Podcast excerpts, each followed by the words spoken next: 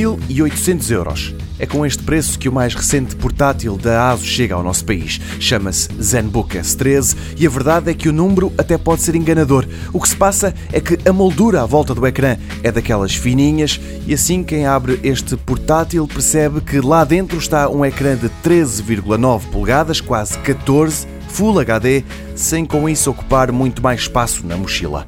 Tem uma câmara para as videochamadas colocada no topo do ecrã, mas a ASUS encontrou forma, e ainda bem, de evitar que ela contribuísse para que as molduras fossem mais largas.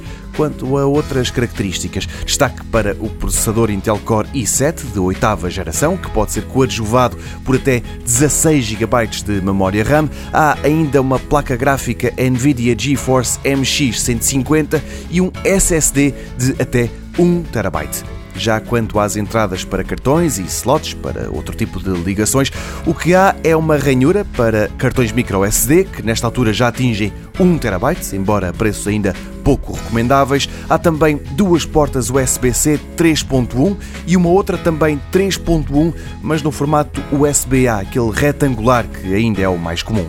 A bateria não é daquelas que se aguentam um dia inteiro de trabalho, mas também não está nada mal. 15 horas de autonomia, diz Chazos.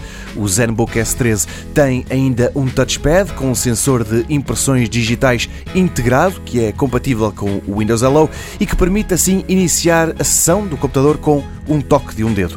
Já está disponível em Portugal.